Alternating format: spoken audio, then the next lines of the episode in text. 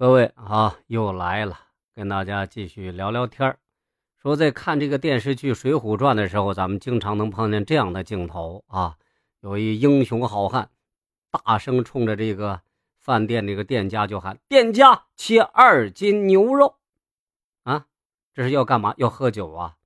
那喝酒最好的下酒菜就是这牛肉了。其实要我说，这不仅仅是下酒菜，这是历史上。最牛的，啊，也是最硬气的下酒菜了。为什么这么说呢？过去能大声喊出这句话的人，就等同于大声的喊了一句：“我要造反。”农耕社会嘛，人跟牛、牛跟人是一个等级的劳动力。家里头是否有耕牛，在一定时期内，还是一个家庭是否殷实的标志。有没有钱，有没有经济实力？当然了。如果仅仅说以耕牛的多少，啊来论这个财富的多寡，那么充其量这是一个社会经济的问题，啊，跟这个造反这个这个问题，那它不是一个范畴的问题。为什么说切二斤牛肉成了造反行为呢？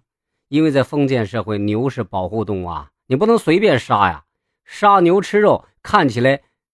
牛气哄哄，实际上在封建社会，这是一个不能公开说的忌讳话。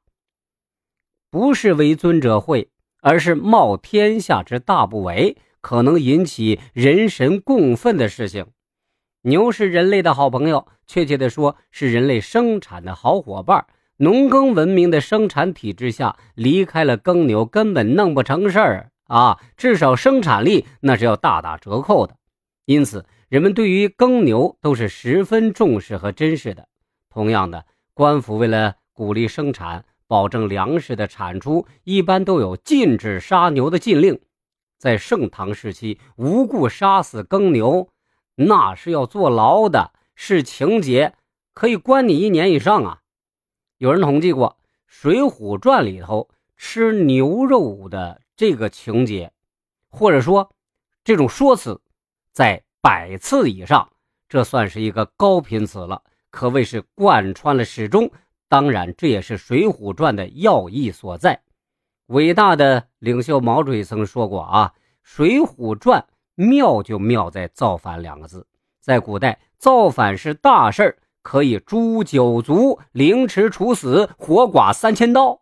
嗯哼，切两斤牛肉就能造反，你说这下酒菜？”它够硬不够硬？